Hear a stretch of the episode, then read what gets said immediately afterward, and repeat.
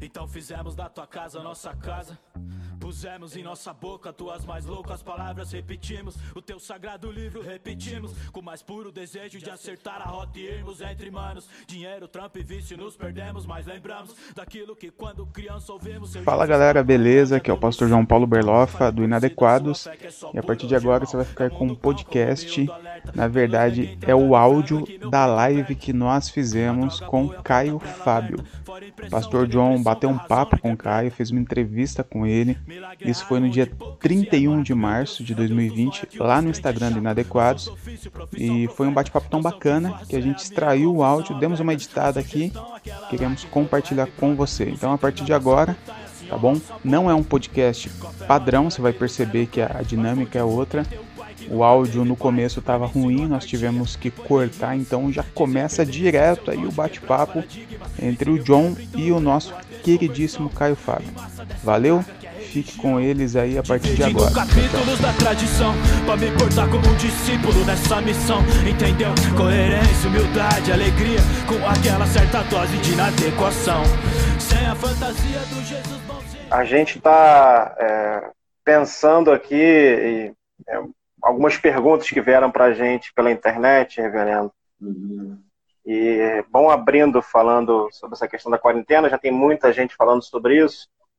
É, como que fica, reverendo, os lares com esse tanto de gente o tempo todo preso dentro de casa, um olhando para o outro o dia inteiro? Eu estava vendo alguns dados, né, que me passaram alguns dias atrás quando eu disse que ia fazer uma live com o senhor, é, que casos de violência doméstica aumentaram nesse nesse período. período. Como que fica a qualidade dos lares nesse, nesse tempo, né? Nesse tempo de reclusão, de todo mundo em casa, né? Aqueles que realmente uhum. guardam a quarentena. Como que fica a qualidade dessas casas, reverendo? Elas ficam exatamente com a qualidade que tinham antes, só que de maneira superlativizada, exagerada, exacerbada especialmente na perspectiva negativa. Quando eram famílias que se davam bem, pai e mãe que aproveitavam a chegada da sexta para se curtirem, para curtirem os filhos e tal, isso só ampliou e aprofundou a alegria deles de estar juntos obviamente com a preocupação da sobrevivência, trabalho, cuidados, higiene, proteção, Sim. todas essas coisas, mas esses que já viviam razoavelmente bem, alguns deles conseguiram até melhorar nesse processo. Agora, a grande maioria não vivia bem. Esse é que é o problema. A, a história do sexto o sextor quase sempre botava o homem com um monte de amigos em algum lugar e eram Sim. celebrações de distanciamento familiar muitas vezes. Homens que gostam de saber que tem uma mulher em casa, mas não suportam o convívio com a esposa. Têm orgulho de dizer que trabalham para sustentar filhos mas não suportam o convívio com as crianças, nem tampouco com os adolescentes. E tem também aquela quantidade enorme de filhos que dizem: ai meu Deus, eu vou ter que encarar papai e mamãe juntos, brigando, aqui dentro dessa casa, nervosos, cheios de agressividade, e aí tem muita gente se tratando na grosseria, no palavrão, e alguns no tapa também, no empurrão, no cala a boca, senão eu calo a tua boca para sempre. E de modo que as pessoas, numa hora como essa, manifestam o pior e o melhor que elas têm no coração. Não existe mágica. A quarentena vai nos salvar. A quarentena pode nos melhorar bastante se nós uhum. fizermos o esforço de aproveitá-la, de nos educarmos nela, de olharmos para nós mesmos e vermos os nossos exageros, as nossas grosserias, a nossa estupidez, a nossa atitude hostil, cáustica e amarga com o outro e nos tratarmos e aproveitarmos isso para procurarmos em nós mesmos a causa, porque a causa quase nunca está no outro, a causa é. quase sempre está em nós. E no outro também às vezes existe, quando o outro é um indivíduo comportamentalmente anômalo, mas na maioria das vezes não está só nele. Mesmo quando ele seja um chato, um ser repetitivo, cansativo, ou excessivamente neurótico, exageradamente apavorado, preocupado, isso e aquilo, nem sempre é só dele a responsabilidade. Tem uma resposta do outro, tem uma predisposição já a aumentar aquilo, a gritar com aquilo, a ofender aquilo, de modo que, numa hora como essa, cada um devia olhar muito bem para si mesmo. Eu, pessoalmente, tenho feito, aproveitado a quarentena para autoexame diário e cotidiano.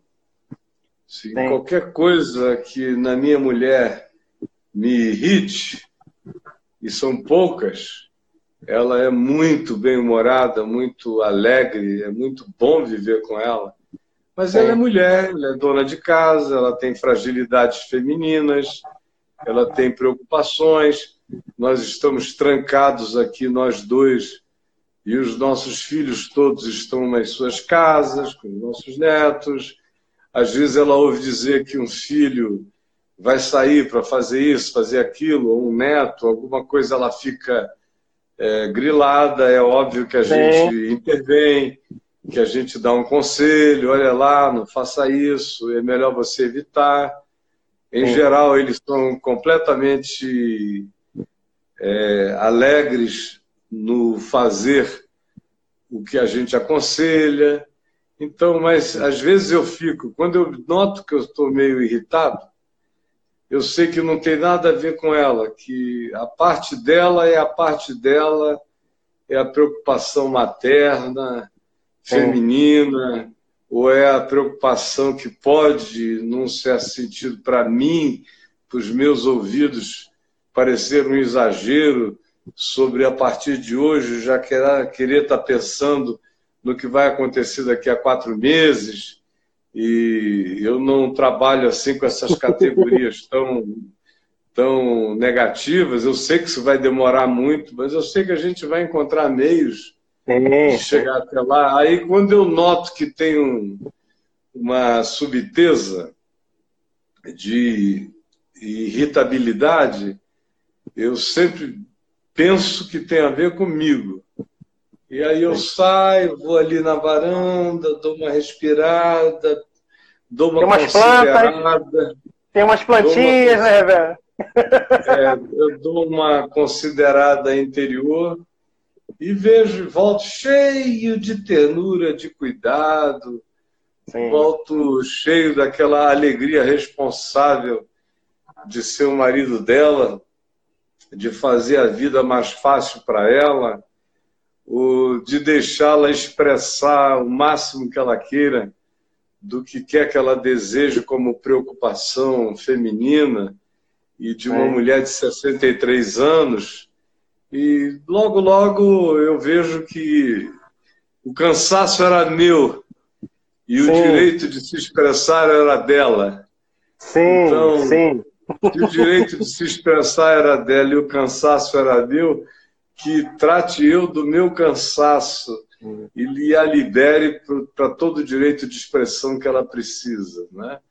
Se você Sim. tiver alguns, alguns treinos mínimos de relação humana e conjugal, isso vai sendo tratado fácil. Mas é que a maioria se casou com uma pessoa para ficar longe dela, para se encontrar com ela eh, num clima já tenso, e para ficar muito feliz quando sai para encontrar os amigos. Então, um casamento onde a minha maior alegria é sair de casa, deixar minha mulher e encontrar os amigos, está fadado a toda sorte de infelicidades, desagrados e choques numa quarentena como essa. Né? Sim. Agora, eu, eu vivo o privilégio de estar vivendo já em quarentena há muitos anos. Porque a única coisa que mudou nessa quarentena é que a gente parou de poder receber os filhos todos os dias aqui. Essa é uma casa muito cheia de filhos e netos. Então, praticamente até cinco anos atrás havia filhos morando com a gente, depois saíram e veio uma netinha, a filha mais velha do Davi, a Helena, minha marrequinha, veio morar aqui com a gente há uns dois anos atrás. E agora eu tenho dois netos locais que estão aqui todos os dias, almoçam com a gente todos os dias, fazem lanche todos os dias, porque o colégio deles é aqui do lado. Sim. Tem a minha filha caçula, Juliana, mãe deles, está por aqui também praticamente todos os dias, porque vem pegá-los, ou vem esperá-los aqui depois da faculdade dela. Ah, tem a Bruna, que passa por aqui duas, três vezes na semana é, para comer um peixinho com a gente. Ela é vegetariana, não é vegana, mas come um peixinho. E aí ela passa por aqui, traz um tambaqui aos sábados em geral para eu comer, e junto com todos os outros.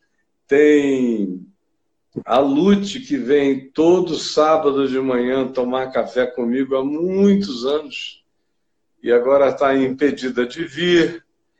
E tem os filhos de fora, como o Davi, o Ciro, o William, que acabam passando por aqui a cada dois meses. Né? O Ciro nem tanto, mas o Davi e o William bastante. Tem o Daniel, que mora aqui, que mora aqui, mas é, o, é um dos que menos vem. Ele geralmente vem uma vez na semana, às vezes ele vem até num horário que a gente está dormindo, de repente eu desço e vejo que ele está aqui tomando um café de manhã bem cedo. Ele tem uns horários meio heterodoxos, às vezes. Às vezes a gente me encontra, às vezes a gente não encontra. Agora, aos sábados ele sempre vem para o almoço da família toda. Então, o que saiu da minha vida foi esse movimento Sim. deles, que faz uma falta enorme. Agora, a quarentena, o, o não sair de casa, o estar em casa, a maior parte do tempo, saindo só, no meu caso, só por diletantismo ou necessidade absoluta. Ou é o diletantismo de um jantar com amigos, ou é a necessidade de sepultar alguém, de visitar alguém num hospital, isso e aquilo do tipo. No mais, faz 20 anos que eu estou em casa. Desde que acabou aquela loucura, 22 anos. Desde que acabou aquela loucura toda do meu Sim. ministério, em 1998, aqueles 25 anos de viagem diária, de pregação 13, 14 vezes por dia, entrevista o dia inteiro, repórter andando comigo para todo lado, e atendendo é. em conferências e pastores e retiros e cruzadas e pregações e entrevistas de televisão e de rádio, disso, daquilo, aquela maluquice toda, aquela campanha presidencial que durou 25 anos, com a intensidade de uma campanha presidencial, desde que aquilo acabou da noite para o dia, em 15 de novembro de 98, que eu entrei numa quarentena deliberada. Sim. Eu não faço e não fiz e não faço nenhum esforço para viver como eu vivo. Ao contrário, eu sempre quis viver como eu vivo. Eu só tinha uma paixão tão ardente pela necessidade de ir levar a palavra em tudo que fosse lugar, terra ou continente, que eu ia, ia doído e voltava feliz por estar voltando. Quando isso acabou, honestamente falando, eu nunca tive um dia de saudade daquela maneira de viver, daquele estilo de vida. Eu estava.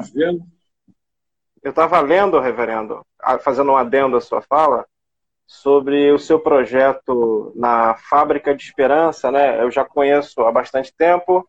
A gente se espelha, né? O inadequado, reverendo, é, surge no período da eleição, quando uhum. muitas pessoas começaram a abandonar as suas igrejas, quando as igrejas foram ocupadas por se transformar em ambientes políticos, sinalizando uhum. um, um, candidato é, ao olhar delas perverso, né? E muitas pessoas começaram a sair das igrejas, né? E não querer mais congregar porque se sentiram decepcionados, o que vai acontecendo ciclicamente, que o senhor acompanha isso há muito mais tempo do que eu, né? Mas foi um é. fenômeno muito grande no período da eleição. E aí, o Inadequados, ele surge como uma resposta, uma... A gente surgiu procurando pastores que pudessem cuidar dessas pessoas nessa região, né?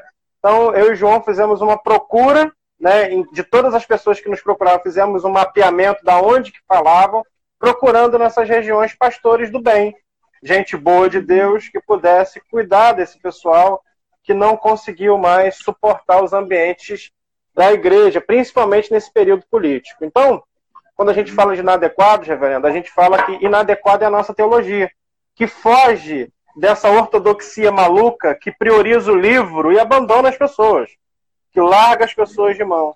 Né? Então, quem, dera, quem dera ela priorizasse o livro, porque se ela priorizasse o livro, ela não o violaria tanto Sim. quanto viola.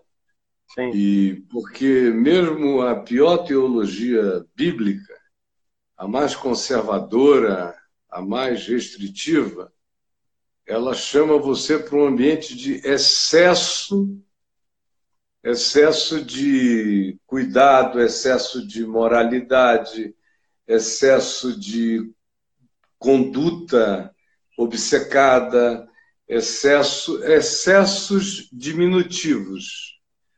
Mas o que a gente tem tido nesses anos eleitorais desde antes da redemocratização, quando não havia eleição ainda para presidente, mas a gente começou a ter as eleições para governador, para prefeito e para vereador, lá atrás, ainda com, com os militares, o, a gente começou a ter, no processo de redemocratização, já ali eu me lembro que na campanha do, do Moreira Franco e o Miro Batista, é, aí no Rio de Janeiro, não, não é Miro Batista, é o Miro, aí no Rio de Janeiro, foi horrível.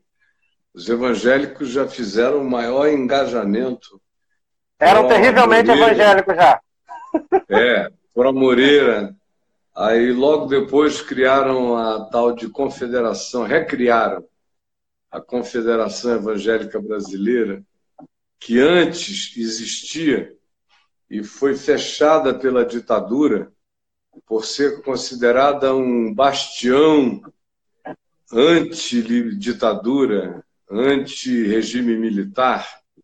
56 anos hoje, né? Extremamente ciosa das expressões de liberdade e de democracia, e então os militares fecharam a Confederação Evangélica Brasileira. Aí, quando chegou esse período aí por 82, 83, eles começaram a pensar em reabrir os evangélicos. Quando os primeiros foram eleitos para representação como deputados federais, então eles criaram a confederação e dali em diante começou uma coisa que naquele tempo cresceu muito, chamada de irmão só vota em irmão. Você já tinha ouvido falar disso? Eu Foi tinha, um... Caio. E eu ouço hoje, no interior do Rio ainda é essa mesma, esse mesmo esquema aí. Então era. Isso foi na década de 80. Irmão só vota irmão. E havia uma pessoa entre nós, um, um, rapaz que eu conheço bem, hoje ele deve estar idoso, e ele era o principal proponente desse irmão vota irmão. Isso pegou no Brasil inteiro, fez das igrejas todas um curral eleitoral da chamada bancada evangélica, que naquele tempo eu chamava de cambada evangélica, tive, tive muitas brigas com eles. E, mas o povo ainda não tinha entrado nesse estado de decepção que entrou depois. É claro que a política no ano passado não teve precedentes. Só no, no tempo do Collor e do Lula é que a gente assistiu uma polarização parecida, mas longe, muito longe de ser tão, tão fanática, tão enlouquecida, tão ensandecida quanto foi essa de 2018. Essa não teve comparação na história do Brasil até o dia de, de hoje. Expulsou, Sim. nós já tínhamos milhares fora das igrejas. Desigrejando cada vez mais. Por causa do culto ao dinheiro, por causa dos sacrifícios financeiros, por causa do engano todo ensinado e proposto de maneira descarada já tinha uma quantidade enorme de evangélicos que tinham se tornado ateus. Sim. Eu me lembro que a grande onda, a grande onda há 12 anos atrás, quando eu comecei a usar, 10 anos atrás, quando eu comecei a usar as primeiras redes sociais, eu não gostava de rede social. Eu Sim. tinha a minha rede, a minha plataforma, o AVEM VTV, tudo Sim. isso. Então eu não precisei e nem existiam ainda as redes sociais por uns 10 anos. Mas quando elas começaram, eu resisti um pouco, até que eu resolvi entrar. Quando eu entrei, eu fiquei chocado de ver a quantidade de evangélicos que se declaravam agora ateus. Eles não sabiam nem ateus do que eles eram. Sim, eles eram mas ateus, era desse Deus ateus estranho. De, ateus de igreja. Eles Sim. eram ateus de pastor. Eles poderiam se chamar de apastoreus, a, a igrejeus, mas não de ateus. Eles só estavam machucados demais e, como eram pessoas muito limitadas e sem alternativa, acharam que Deus era aquilo e que se Deus fosse aquilo, Deus não valia a pena. Então largaram tudo e foram embora. De modo que a gente está colhendo o resultado da campanha de 2018, esse ano todo, ano passado e o ano todo, o que chegaram para mim de pessoas completamente blindadas para qualquer realidade espiritual por causa daquela campanha de 2018 Sim. não foi brincadeira. E Horrível, também cara. igrejas se dividiram, Sim. amigos se Aqui separaram. No Rio, Aqui no Rio muito teve muito isso, muito isso, o, Caio. Inclusive, o inadequado ele surge é, é, nessa brecha, quando nós começamos. O que, é inadequado? Inadequado é a forma que a gente pensa a teologia hermenêutica. É, é uma leitura que precisa valorizar as pessoas, os encontros, as relações, os abraços, acolher antes de toda uma estrutura teológica que se desenvolve no processo, o acolhimento, o abraçar. O que a igreja devia estar fazendo, em, na sua maior parte. Algumas ainda permanecem, né? algumas a gente ainda indica como lugares de, de, de boa palavra, de bom acolhimento, mas hoje é muito difícil, Caio. Então, o inadequado surge dessa forma. Aí as pessoas acham, ah, mas é uma teologia liberal. Nada. É o evangelho. É tudo que eu aprendi do evangelho, da leitura dos evangelhos, o acolhimento que o Cristo prestava à humanidade sabe? Eu estava vendo, é, fazendo uma leitura, Caio, de Mateus capítulo 11, essa semana, e vendo Jesus disparando os ais, né, contra Corazim, contra Cafarnaum, e logo em seguida, nesse mesmo contexto, dizendo, vinde a mim os que estão cansados. Então, ao mesmo tempo que havia, havia o despertamento, a corda, né, porque vocês não estão se arrependendo, há logo em seguida, no mesmo texto, vinde a mim. É um acolhimento de amor, um abraço, um afago, um carinho que as pessoas estavam precisando nesse período, nessa dor que estavam sentindo. A dor das cidades, o mais, né? O mais interessante dessa história do ai de ti, Cafarnaum, ai de ti, Betsaida, ai de ti, Corazim, porque se em Sodoma e Gomorra tivessem sido feitos os sinais que em ti foram operados, eles teriam sobrevivido até o dia de hoje. Sim. A, a mesma coisa ele diz de Tiro e de Sidom. Se tivessem tido a oportunidade de ouvirem o que eles ouviram, e Tiro é aquela cidade lá de Ezequiel, a cidade do querubim da guarda, a cidade do Satanás arquetípico, a cidade da autoexaltação suprema, do, do indivíduo que diz eu serei como o Altíssimo. É lá em Ezequiel. O Tiro era a cidade de onde procedeu aquela construção arquetípica espiritual desse é. ser que não se contenta com nada e quer ir acima de Deus.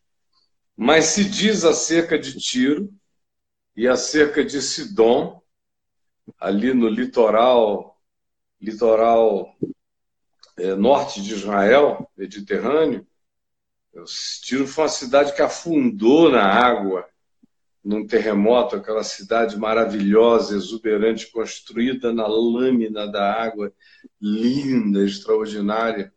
Os, as ruínas arqueológicas dela estão lá até hoje, enormes, imensas. Mas o que se diz é isso: ai de ti, porque se em Tiro e em Sidom se tivessem operado os sinais que em ti se fizeram, eles teriam permanecido até o dia de hoje. E olha, isso é falado para Cafarnaum, Betsaida e Corazim. Isso é que é importante, que são as cidades Cafarnaum onde Jesus morou. Onde Pedro morava, Tiago, João, Zebedeu, Zaqueu era de Cafarnaum, maioral dos publicanos em toda aquela região da Galiléia, era a cidade da metade deles ali. Sim. E foi onde Jesus mais operou milagres. À porta da cidade, filas e filas de curas divinas, de libertação de endemoniados. Alguns dos episódios mais singelos, lindos e humanos do Evangelho aconteceram em Cafarnaum. Betsaida era a cidade de Pedro e de André. Corazim que hoje está sendo escavada de novo, a gente vê como ela era uma cidade bonita, interessante, expressiva, é, grande, e onde muitos milagres foram feitos. Tem um pedaço inteiro dos evangélicos, dos evangelhos, que aconteceram em Cafarnaum, em Betsaida e em Corazim e adjacências. Aí chega Jesus no final daquele processo antes dele sair de lá de vez, indo e andando cada vez mais na direção de Jerusalém para ser morto, ele faz essas imprecações. Ai de ti, Cafarnaum. Não, não se ouviu no Evangelho nenhuma alusão ao fato de que em Cafarnaum tinha bordéis, que era um lugar cheio de prostituta, que a moçada estava soltando a franga, quando, como se dizia antigamente, geral, que o povo estava pegando geral. Não, todas as alusões a Cafarnaum é a doença, angústia, dor, trabalho, pescaria, convívio humano, residência de Jesus, ressurreição da filha de Lázaro, o Citurião de Cafarnaum, que é um cara legal pra caramba e tem o seu, seu servo restaurado. Só episódios legais. Sim. Em Cafarnaum, mas Jesus diz: ai de ti, Cafarnaum. Por quê? Porque vocês não foram capazes de acolher, de hospedar a palavra no coração. Sim. Porque o grande o pecado de Sodoma e Gomorra de acordo com a interpretação bíblica de Sodoma e Gomorra, a Bíblia interpreta Sodoma e Gomorra. Em Ezequiel, por exemplo, Sodoma e Gomorra é interpretado. E o problema de Sodoma e Gomorra no Velho Testamento, o que a ela se atribui de maldade, não é o que nós achamos e transformamos na maldade de Sodoma e Gomorra. Chegamos até a dizer que quem tem relação anal pratica sodomia. Parece, é péssima tradução também, né, Caio? É, é péssima tradução. tradução não, não, tem no nada novo, a ver com no novo, no novo Testamento, quando vão falar sobre sodomia, algumas traduções, né, é, é uma tradução ruim no, no, no grego, Mas não, não é? tem a ver com tradução, tem a ver com conotação crescente.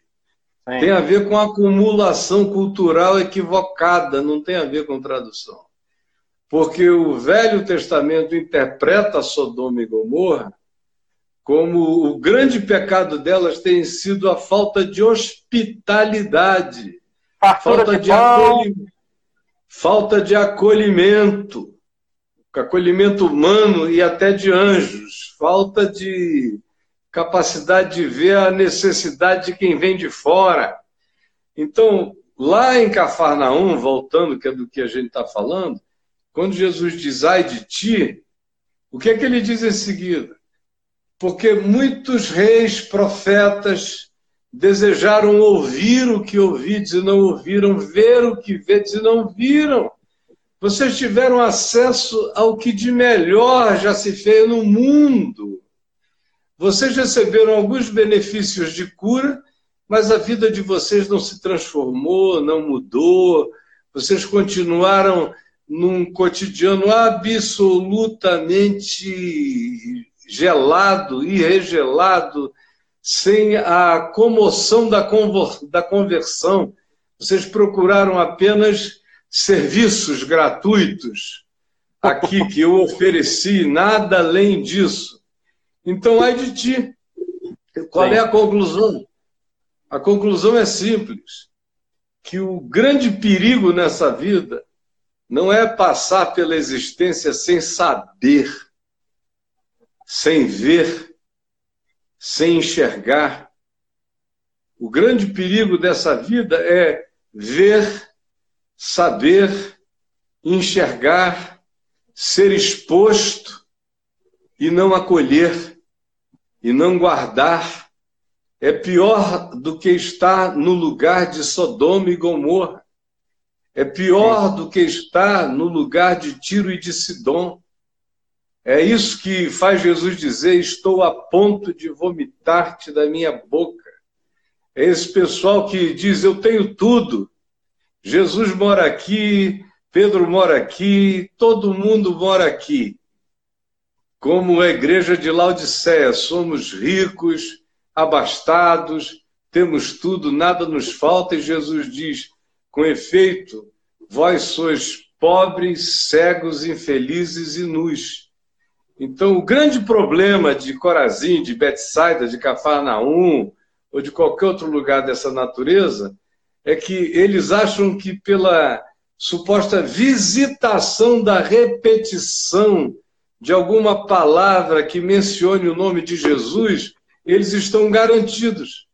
Então, em nome de Jesus, usando o nome de Jesus, eles podem pregar as coisas mais loucas, eles podem ensinar as maiores sandices, eles podem apoiar candidatos completamente enlouquecidos que são contra o Evangelho, são em favor da igreja, mas são contra o princípio do Evangelho são em favor da agremiação religiosa, mas são contra a prática do ensino de Jesus. São em favor do favorecimento da religião, mas são contra, completamente contrários ao espírito de Cristo em tudo que dizem, em tudo que fazem, em tudo que propõem, em tudo que realizam. Então, ai de ti, Macaé, ai de ti, São Paulo, Ai de ti, Brasília, que fez escolhas pavorosas, na sua maioria também, e que se dividiram. Eu conheço aqui em Brasília e no país inteiro comunidades das quais saíram grupos inteiros. Isso você está se referindo a 2018, mas vem acontecendo há muitas décadas, só que dessa vez foi pior do que nunca, meu irmão. Sim. Eu acho que pior do que isso, se você quiser me deixar falar mais dois minutos. Pode falar, mano. Tá pior do que isso, pior do que isso, ah, só aconteceu no golpe militar de 64. Eu conheço, conheci, alguns ainda estão vivos, outros já morreram. Alguns pastores que entregaram quase todos os jovens da igreja para o doicode, uma quantidade enorme de jovens que foram torturados, outros se exilaram, outros fugiram para sempre nunca mais voltaram. Alguns eram líderes de mocidade, coisas assim, nunca mais quiseram ouvir falar de Deus, de Jesus e muito menos de igreja. Isso aí entre 64 e 70 aconteceram coisas bárbaras. Eu tenho amigos que são sobreviventes dessa época, já estão aí, são um pouco mais velhos do que eu. Eu ainda era adolescente, eles já estavam no grêmio acadêmico, na faculdade, quase cinco anos mais velhos, alguns com 70 anos, um deles com 72, 73, que tiveram que desaparecer daqui por muitos anos sem ver pais, sem ver mães, sem ver amigos, porque a igreja preferiu a ditadura a proteger os seus jovens universitários e acadêmicos que foram tratados como comunistas e entregue às feras, aos leões, nas arenas do doicode. Tem um grupo, Caio, chamado é, Memória e Utopia, que eu acho que você ia gostar muito, que está tratando é, o último evento deles aqui no Rio, em Botafogo, num clube judaico aqui em Botafogo, é, uhum. tratou exatamente sobre isso. Cristãos, pastores, igreja, irmãos que deveriam cuidar uns dos outros, né? principalmente pastores que entregaram seus fiéis para a ditadura militar, né? para todo tipo de tortura. Então, algumas dessas... Aqui no Rio, se chama Aqui coletivo. No Rio, no Rio Não, memória. Eu, Rio. Eu, eu, cresci no Rio, eu estava aí no Rio quando isso estava acontecendo, não esse evento, quando os fatos históricos estavam acontecendo. Eu acho que aí você ia gostar Rio, muito. Teve muita coisa legal nesse, nesse evento, Caio, que é, é coletivo, memória e utopia. Talvez eu tivesse um monte de histórias para contar para eles. Ah, com certeza. eu estava lá, eu vi os amigos desaparecerem e só ser possível reencontrá-los 20 anos depois. Como que então, pode, Caio? É... Pastores entregando os seus fiéis para serem é. torturados é... com, com ferro quente, pau de arara, choque elétrico. Niterói, olha. Niterói. Teve uma história. A Batista de Niterói era a mãe das entregações.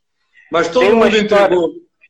Presbiterianos entregaram. Sim, sim. Eu ouvi uma história de um rapaz que foi pendurado pelo testículo, Caio, de cabeça para baixo. Eu tive pendurado. um que trabalhou comigo, que trabalhou comigo muitos anos, que foi pendurado pelo testículo, depois abriram o testículo dele e expuseram para ele como era o interior do testículo dele para ver se ele entregava. E ele me disse: Olha, eu entregaria qualquer um, até papai e mamãe, é só que eu não conhecia ninguém. Meu Deus do céu. Eu estava numa situação horrível. E hoje, Caio, eu penso, né, é, falando de sem querer falar muito sobre política, porque é, o que a gente tem que fazer é esperar esses dois anos, aí dois anos e pouquinho passar e, e tentar votar melhor, escolher melhor. Mas é, pensando um pouco sobre isso, é essa mentalidade que, ao meu ver, encarna novamente na igreja de hoje. Essa mentalidade de 56 anos atrás. Inclusive faz hoje né, aniversário, entre aspas, do golpe de 64, né? 56 anos faz hoje, né? E é esse uhum. espírito, Caio, né? Essa arquetipia de, de, é, que vem encarnando na igreja novamente. Né? E que dividiu muito as igrejas, como você disse, como você vem acompanhando durante esse tempo, e a é, gente do Nada tem, Só tem uma coisa muito pior acontecendo hoje. É porque antigamente você tinha muita gente é, sem saber o que estava acontecendo. Muita gente dentro das igrejas que não tinha a menor ideia e que o seu pastor estava entregando os jovens da congregação. Hoje em dia, não. Hoje em dia, o que está acontecendo é que todo mundo sabe, porque tudo é dito descaradamente, tudo é falado, tudo é anunciado, tudo é propagandeado, tudo chega no celular de cada um. Todas as loucuras anticristãs, anti-evangelho, anti-humanas, anti-vida, anti-sociedade, e o povo, como diz o Salmo 73, bebe a largos sorvos. Bebe. Antigamente, fazia parte da ignorância deles não saber. Eles só Sim. tinham medo do comunismo, que era uma coisa etérea, e que diziam para eles que se chegasse aqui ia acabar com tudo, com a fé, com a igreja, com tudo mais, era um pânico assim.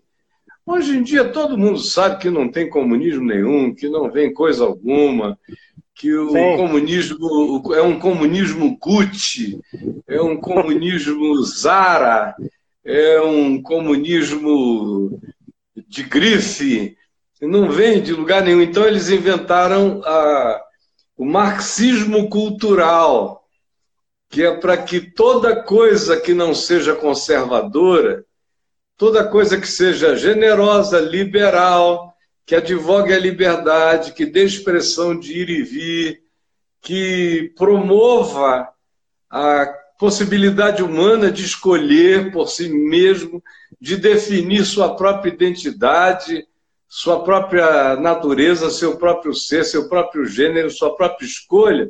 Isso é chamado de marxismo cultural. É contra isso que eles lutam, contra esse fantasma que habita a casa deles, que já está presente no filho deles, no neto deles, em todo lugar, mas eles se unem contra isso. Então, é, hoje, a meu ver, hoje isso, a meu ver, é pior, porque não precisa que o Estado intervenha para tirar, perseguir e exilar. São os pais que perseguem, são os pais que exilam, são os pais que amaldiçoam, são os pais que entregam ao diabo e dizem: Eu não quero mais te ver se você for assim. Então, o, o exílio dos anos 60 foi de alguns, algumas centenas de milhares. O exílio em terra matre própria, em terra nacional, hoje, é de milhões e milhões que não voltam mais para casa, não voltam mais para a igreja, não voltam mais para os lugares onde foram criados, porque ali eles foram tidos como pessoas abomináveis por não escolherem a ideologia de controle que estava sendo proposta, essa ditadura disfarçada por uma democracia de uma maioria enlouquecida por poder que despreza todas as outras minorias, ainda que a soma das minorias faça uma maioria maior do que a maioria que elegeu o atual eleito. É, uma doideira. Caio, é, eu estava falando com você, com você antes, né, de a gente abrir isso.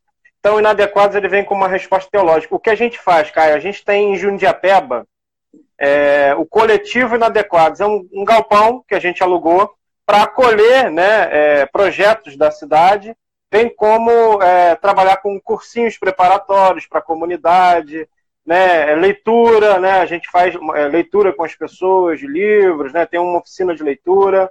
A gente agora está acolhendo, lá em, com o João Paulo Berlofa, que é o meu amigo, pastor também, é, acolhendo alimentos para as crianças que ficaram sem a merenda da escola. Né? Então, é, pausou as escolas, né? Algumas crianças dependiam necessariamente da merendinha que, que, que comiam na escola. O prefeito é, não liberou, né? até agora não liberou é, nenhum tipo de alimentação para essas crianças. Então, a gente virou um polo também para acolher esses alimentos e distribuir entre as famílias em Jundiapeba. Então, é assim que, por exemplo, o Inadequados ele age na sociedade, através de um coletivo, de uma cambada de gente, né? que se reúne para pensar a cidade. Eu vejo que isso não é uma ideia nova. Em 1994, você começa a fábrica de esperança em Acari. Foi 94, né, Caio? Foi, eu ganhei em 93, abri a porta em 94. Isso. E é, foi um projeto, um galpão grande, né? Era de uma fábrica que, que parou a sua, a sua, a sua produção. Mas não foi, não foi o primeiro projeto da Vinde, a gente já vinha fazendo isso desde Manaus. Sim, Depois, sim. quando eu voltei, quando eu retornei ao Rio no fim de 80, mais ou menos em 81, a gente começou na favela do Gás, na favela do Sabão, em Niterói, fomos ampliando para outras favelas. Depois o grupo foi se desdobrando, aí a gente teve o Atitude e Solidariedade, que era o ônibus do Sopão, que uhum. a gente andava pela cidade de Niterói, nós mapeamos 1.500 moradores de rua naquele tempo e passamos. Eu ganhei um ônibus de um amigo que me cedeu o ônibus com toda a adaptação, panelões, cozinha, isso e aquilo, e voluntários. A gente ia em todos os pontos da cidade, eram 1.500 pessoas, aí para dar um banho, fazer uma higiene, dar uma sopa quente, levar um cobertor, sentar com eles e conversar. E isso durou uns três anos e acabou a população de rua população, todo o prefeito de Niterói disse que eu iria aumentar a população de rua em muitas vezes, porque todo mundo iria querer essa mamata que eu estava oferecendo. Mamata. Eu só não vi ele lá sentar no chão para receber essa mamata que eu estava oferecendo. Na conclusão, três anos depois, os 1.500 estavam reduzidos a 120. E aí eu troquei o ônibus por uma Fiorino, porque não precisava mais do ônibus grande. É. Em seguida veio, em seguida veio a Casa da Paz, lá em Vigário Geral. Depois veio a Fábrica de Esperança. Um prédio grande, era o quê? Cinco andares, ô Caio? O prédio era a menor coisa que tinha ali, eram seis andares. O que era grande ali eram os 17 galpões atrás, que perfaziam uma área de 55 mil metros quadrados cobertos. Meu Deus do céu. Eu acho, é. Caio, o que eu estava conjecturando aqui com, com o grupo, né, falando sobre o grupo do inadequado, falando um pouco algumas coisas. Eu acho, Caio, que você foi um dos primeiros pastores né, a destinar diretamente, é, é, a não, não só recurso, mas ideia para um projeto nessa dimensão. E sem uhum. fins de, de abre aspas, de é, é, catequizar alguém, mas promovendo justiça social, como o Evangelho. na, na, fábrica de Esperança, nós não tínhamos nenhuma forma de catequese. Sim. Nenhuma então, eu acho forma. que, que As pessoas pode... que se converteram, e muita gente se converteu pelo convívio, Sim. pelo exemplo, perguntavam que amor era aquele, que graça era aquela, que acolhimento era aquele, porque todo mundo era acolhido. Então, as populações gays, LGBT, especialmente adolescentes, que nas favelas eram extremamente oprimidos, encontraram lá um oásis. Assim como meninas da noite, garotas de programa, filhos de traficantes, por exemplo, eu, eu frequentava, eu era capelão de Bangu 1 também. Eu ia toda terça e toda quinta Bangu 1 encontrar lá o gordo, escadinho, japonês, essa moçada toda, Celcinho da Vila Vintém. 48. É, um terço do terceiro comando, dois terços do comando vermelho. Os chamados piores. Então, eu ia há anos. Conclusão, os filhos desses caras não podiam ir para a escola pública, porque quando descobriam que o pai deles era quem o pai deles era, eles eram imediatamente perseguidos, sofriam todo tipo de bullying e eram expulsos. Então eu peguei os filhos dessa moçada e levei todo mundo para a fábrica de esperança. E lá ninguém iria persegui-los, nem oprimi-los, nem coisa alguma.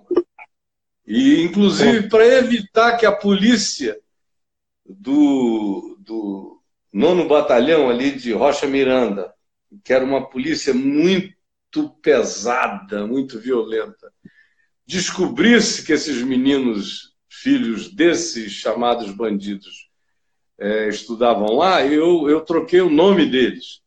Mandei trocar o nome, eles ganharam outro batismo para estudar lá, para não serem perseguidos.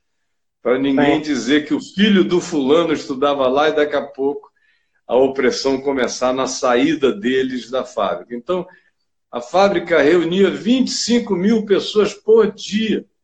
Era um negócio muito doido. 66 tipos de serviços diferentes, de serviço médico a serviço psicológico e cursos de todos os tipos. Né? Foi um negócio gente, lindo. Cara, a gente do Inadequados tem um projeto desse, né, é, que se chama Coletivo Inadequado, lá em Judiapeba, uma regiãozinha muito pobre em São Paulo. Onde fica Judiapeba? Em Mogi, Mogi. Mogi. Em Mogi. Mogi a gente das le... Cruzes? Isso. Mogi a gente... Acho que é Mogi das Cruzes. Sim. É... Fica em Jundiapeba, o coletivo Inadequados. É, a gente tenta prestar serviço, é um lugar que é, é, pago pelas ofertas da igreja. O pastoreio do João na igreja da garagem é um pastoreio que ele não recebe nenhum centavo, né? ele é, destina todo o recurso para o coletivo inadequado. Além de receber uhum. lá, ô Caio, projetos sociais que estavam meio que desabrigados, né?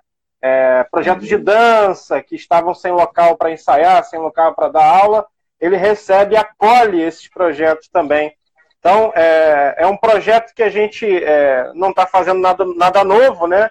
Mas é, é um projeto que a gente se espelha muito nessa ideia que a Fábrica de Esperança teve aqui é, no Rio de Janeiro, funcionando, né? Foi o quê? Até 97, Caio? 99, 2000.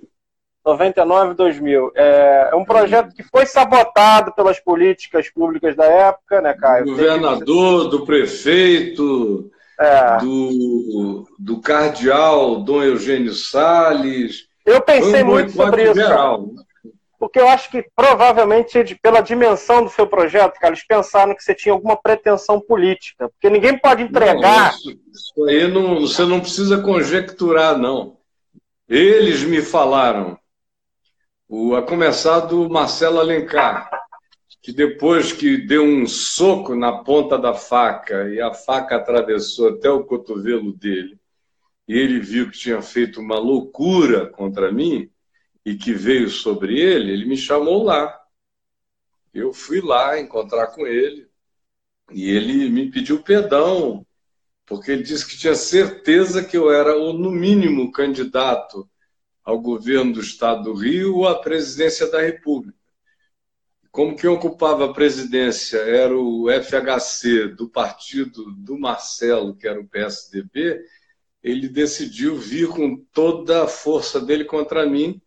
Aí se uniu ao Maia, ao prefeito, ao César, e, e foram chamados pelo cardeal numa reunião nas paineiras lá na casa do cardeal Dom Eugênio Salles, no castelo do arcebispo. Parece uma coisa medieval. E Sim. aí o, o arcebispo, o problema do arcebispo era ciúme.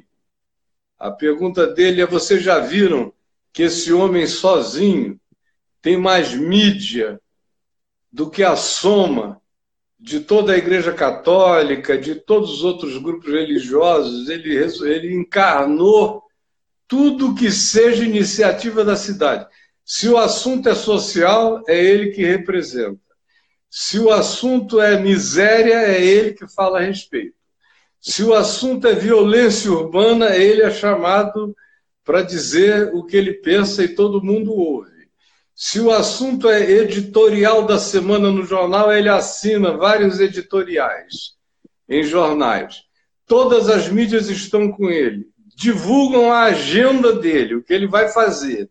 Esse cara só não se elege presidente da República, governador, ou o que ele quiser, se ele não desejar. E ele vai querer. Eles não acreditavam, como ninguém acredita, e nunca acreditou desde que eu tenho 18 anos de idade é que eu tive sim e tenho. Eu tive e nunca deixei de ter a oportunidade de me eleger no que eu quisesse praticamente se eu partisse para dentro. Eles nunca entenderam que para mim essa não é uma opção superior. Eles nunca entenderam que, para mim, isso é descer para o abismo. No meu caso, eu conheço pessoas que têm vocação política extraordinária e tem que estar lá mesmo e fazer a parte deles na vocação que lhes compete. Agora, no meu caso, eles não poderiam entender que o mundo inteiro estava diante de mim e eu não queria. Que eu estava satisfeito comendo meu pão, fazendo o meu jejum, a minha oração, pregando o evangelho e anunciando a boa nova onde Deus me permitia. Para eles isso era pouco demais para atender a necessidade de qualquer homem normal que tivesse todas as oportunidades que eu tinha e das quais eu não queria me servir. Então foi um boicote violento. Eu, eu vi uma vez a Viviane Sena, que era minha parceira lá na fábrica, uma das 60 grandes parceiras. Um dia ela, no meio daquela coisa toda de governador, prefeito, cardeal, em cima de mim, querendo me comer vivo, ela me ligou e falou: Eu estou muito preocupada com você, porque o que está acontecendo aí é de uma intensidade de maldade persecutória contra você, de ciúme você está sendo vítima de um ciúme enorme e eles vão fazer o que eles puderem para te destruir. É, se, se, uniram, e eu estava falando da Viviane Sena, que me disse: Olha, eu nunca vi uma coisa assim. E eles vão querer te pegar. O João Roberto Marim me chamou no meio daquela confusão toda e falou: Olha, a gente nunca viu uma ação tão coordenada tão fechada contra um ser humano que não representa nada, a não ser amor, solidariedade, misericórdia, tudo que você representa sem nenhum desejo político ou de poder ou coisa assim. Nunca vimos nada assim. Agora, fica firme, porque eles vão te pegar, eles vão fazer o que eles puderem. Meu amigo Ricardo Boechat me chamou e falou: Caio, eu tenho informações privilegiadas de que esse pessoal vai querer comer teu fígado. Ah, ah, vários outros amigos da mídia me chamaram e de órgãos e instituições de informação me disseram até até mesmo o comandante da Polícia Militar do Estado do Rio de Janeiro, que era um cristão comprometido, me chamou, e a gente se encontrou escondido à noite. É o Nicodemo. Falou, é, mas ele não podia, ele era o comandante geral da, da PM no Estado. Ele falou, reverendo, eu sou mais seu irmão do que comandante da PM. Então eu tenho que lhe dizer que eles estão aprontando, mas aprontando pesado para lhe pegarem. Aí logo Sim. depois eles puseram aquela cocaína lá no último galpão da fábrica de Esperança, uma cocaína velha que tinha sido apreendida e registrada pelo Instituto Éboli, que faz, que faz, uhum. que cuida disso. E, enfim, o processo virou contra eles. Aí, de dentro da polícia militar, começaram a escrever cartas me contando a história inteira, como tinha sido a armação, Conclusão: a corda sempre arrebenta do lado do mais fraco. Quem sofreu a penalização foi o coronel Marcos Paz, que era o coronel do nono batalhão, e aí o general Cerqueira, que é aquele que matou Lamarca e que era o chefe de segurança do Rio de Janeiro, tinha montado o esquema e incumbido o coronel Marcos Paz de realizar isso. Conclusão: quem sofreu a penalização, quando descobriram a verdade toda, foi o Marcos Paz.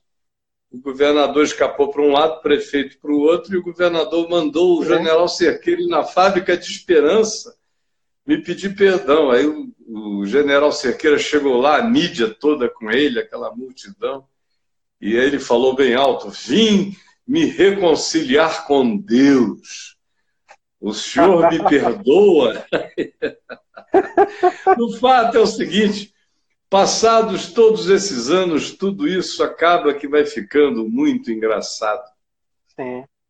É, mas, é, é, reverendo, é, como referência, né, a gente hoje pensa em cada lugar que a gente conseguir é, plantar uma igrejinha, a igreja da garagem, que é a igreja que a gente tem hoje em São Paulo, a gente pede, a gente pensa que paralelamente precisamos estar destinando o recurso para a ação da igreja local no meio que está inserida, né?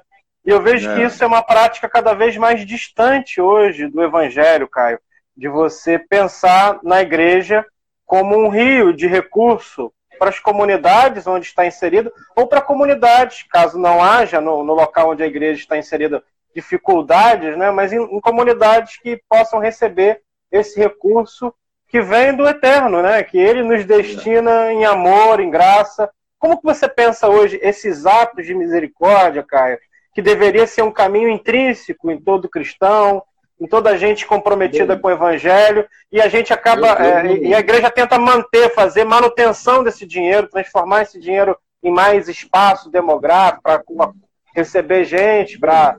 Eu te, eu te respondo de duas maneiras. Número um, eu nunca fui assim. Você sabe que eu nunca construí Sim. um templo. Nunca. Você vai passar pela vida e perguntar qual foi o templo que o Caio construiu nenhum. Nunca construiu uma sede para a Vinde, e a Vinde chegou a ser a maior organização autóctona da América Latina e reunia milhões de dólares, todos voltados para o povo. Nunca recebi salário, nunca recebi ajuda, nunca recebi nada de nada disso. E para não ir tão longe, o caminho da graça, que só existe há 15 anos, também nunca construiu nada, não tem nada. Vai de lugar em lugar, de teatro em teatro, de pousada em pousada. Quando. Isso eu estou falando de Brasília, mas no Brasil inteiro. Não há um único caminho da graça que tenha o seu lugar tudo que entra ali é para entrar na dinâmica do serviço aos necessitados, no serviço à comunidade, no serviço aos necessitados. Mas nada vira tijolo, nada vira torre, nada vira aquisição, nada vira propriedade, nada vira expansão física.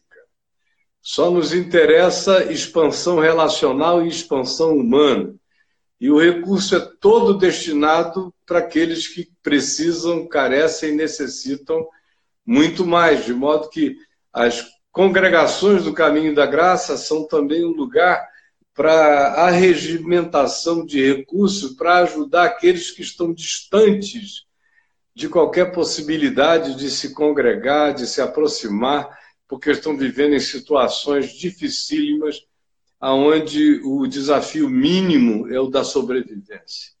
Então eu estou há 47 anos fazendo a mesma coisa, não mudei em absolutamente nada. Até a casa onde eu moro é alugada. Então, eu sou um cara que estou passando pela terra assim, sem marcas proprietárias até aqui. Eu, eu, bem que gostaria de ser dono dessa casa, mas eu não tenho meios de ser. Aí eu vou fazendo tudo que eu posso para o jardim ficar bonito, vou investindo em natureza, em beleza, em graça, mas a casa tem uma dona e que diz que eu posso ficar aqui até morrer se eu quiser. Então, assim como o planeta Terra não é meu, mas na minha passagem por ele eu vou tentando melhorá-lo. É um jardim aqui, é algo acolhedor acolá. A gente está aqui como peregrinos e forasteiros, e, e é como o Abraão, vai para Berseba, abre um poço e cria condições amenas de vida. Muda para um outro lugar, procura águas e cria condições amenas. Nós estamos aqui também para criarmos condições amenas de vida, para todos aqueles que vivem conosco ou vivem na nossa vizinhança, de Sim. alguma maneira. É no eterno tabernáculo, né? Mudando, claro. caminhando, eterno claro. tabernáculo. Né? É, é, é porque eu, eu, penso, eu penso hoje que é, essa realidade, o Caio, é, com tanto de evangélico que a gente tem, esse censo novo do IBGE aí talvez traga alguma informação legal para a gente. É, a gente devia estar com um Brasil melhor, né, Caio? A gente devia estar com cidades melhores, a gente devia estar com bairros melhores, a gente devia ter uma consciência melhor. E eu vejo que quanto mais evangélico, né, pior. E isso é, é, é, no sentido do, desse evangélico que a gente conhece aí, de bancada evangélica e é. essas coisas. Então, devia estar melhor. Se eu apertasse um botão aqui agora, pá! E nós dois fôssemos transportados para qualquer evento nos anos 70, nos anos 80, você iria ouvir todo mundo dizendo exatamente o que você está falando agora. Só que de lá para cá, isso piorou 47 anos de piora. 50 anos de piora, porque naquele tempo os evangélicos eram 4% da população. Hoje, eles estão aí em torno de 30, em alguns lugares, como no norte do Brasil, chega a ter lugar onde nós temos 60% da população evangélica, na região amazônica. Fica melhor? Não. Só fica pior. É mais baixaria, é mais ódio, é mais politicagem, é mais traição, é mais conluio, é mais banditismo eclesiástico, é mais mafiosidade relacional com os poderes constituídos, é mais troca, é mais o povo como cédula eleitoral, é mais fazenda de curral cristão, domesticando esse povo para matança, é mais do mesmo. Mas isso que você está dizendo nunca foi diferente, nunca foi diferente no Brasil, não. Nunca foi diferente desde desde o ano 332, do ano 312, 320, 332 para cá, desde Constantino, desde que a comunidade dos discípulos virou cristianismo. Que isso é a mesma coisa, é um karma que não se quebra nunca, que se repete generacionalmente falando o tempo todo. Sim. Quanto mais história você sabe para trás, mais você sabe que você está lidando apenas com a roda gigante que só aumenta dessa mesma catástrofe que só se incrementa. Eco, né? Tem uma frase sua que eu vou parafrasear agora, reverendo, que você disse que é não tem como os evangélicos melhorarem se eles ficam piorando a vida de todo mundo o tempo é. todo. É. Se não e tem é a menor esperança. Não tem a menor esperança dos evangélicos melhorarem enquanto eles forem os pioradores da vida de todos os outros é... seres humanos. E a gente ora. Tem um livro que você escreveu, não sei quando, mas Oração para Viver e para Morrer. Foi o primeiro livro que eu li há 18 anos atrás. Foi o primeiro livro seu. Foi... Ele todo... Eu escrevi em 1989 e publiquei Nossa. em 90. 93. Então, é, na esse. realidade, aquele livro tem uma história. Né? Fala para mim, Caio, que agora eu fiquei curioso. é, a história é que eu tinha convidado o John Stott para vir ao Brasil falar no Congresso da Vindes. Nós já éramos amigos desde 84, 85. E aí eu convidei para vir em 89 falar aqui. E aí eu estava morando na Califórnia, fazendo uns cursos lá. E eu liguei para o João, para o John, e falei: escuta, John, semana que vem a gente se encontra no Brasil. O que, é que você está pensando em pregar lá nas, nos eventos da Vinde? Aí ele falou: não, eu vou falar em João 17. Vou pregar, vou fazer uma exposição de João 17.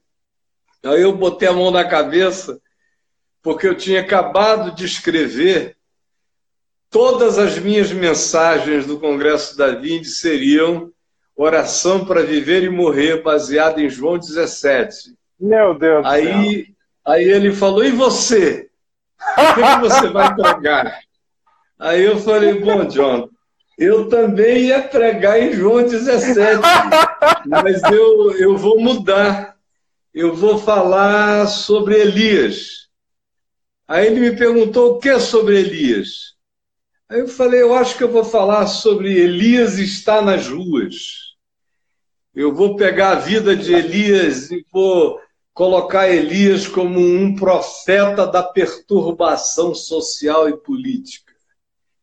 Aí ele ficou empolgado com o tema, falou: Poxa, esse tema aí é maravilhoso, não sei o que e tal. Eu falei: Vai no João 17, que eu vou no Elias está nas ruas, e depois de uns três anos, eu publico o meu esboço, eu transformo em livro e publico. Aí veio o Oração para Viver e Morrer, que eu escrevi lá em Fortaleza no sítio do meu amigo Ednilton Soares.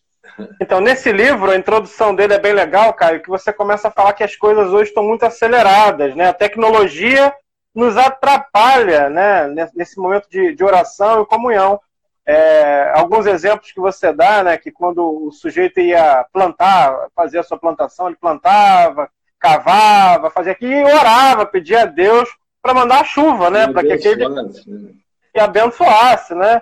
E agora não, agora ele vai lá no clima-tempo, ele sabe a condição do plantio, quando que tem que plantar, a tecnologia como e a aceleração que isso provoca em nós, né? A pressa que isso provoca em nós. O e olha que isso... isso aí, isso aí foi em 83 que eu escrevi aquela introdução. Sem não WhatsApp. Internet, não, não tinha internet. O WhatsApp foi outro dia. O WhatsApp tem seis anos, cinco anos. Sim. Mas uh, não, tinha, não tinha internet, não tinha e-mail, não tinha. O e-mail passou a ter depois de dos anos 90, já 90 e alguma coisa, 94, é que os e-mails começaram a vir, o Netscape, algumas coisas assim, American Online e tal, Sim. mas não tinha rede social, não tinha nada. Mas naquele tempo, naquele tempo, o que acontecia era o seguinte, tinha o Teletrim. Eu lembro do Pager, né? Lembra do, do, lembro. Do Sim. Então, você ficava ligando para os filhos. Aí já tinha o celular também. O celular aquela, começou no início. Aquela coisa gigante, assim. É, era um tijolão. Sim. Aí você ligava para os filhos. Aí o filho, uma hora da manhã na rua, atendia: Ô pai, tá tudo bem, fica tranquilo, vai dormir. Quando Sim. ele não atendia, você mandava um teletrim, dizendo: ligue para casa. Aí lá ele ligava: Oi pai, o que, que é? Não, é só porque já são duas da manhã, tá tudo bem? Fica tranquilo, pai, daqui a pouco eu estou chegando aí com fulano e o Beltrano. E você ia dormir. A minha mãe não, minha mãe não tinha como falar comigo, nem o meu pai, não tinham nada. Eu fui embora para o Rio, fiquei quase um ano sem falar com eles, internado lá na Academia Grace. Eles me mandavam cartas para casa da minha tia, demorava um mês para chegar, um mês para ela me achar, para eu ler e não responder. Enquanto isso, a única comunicação que eles tinham comigo era através de Deus. Sim. Eles se ajoelhavam e oravam horas e horas e horas.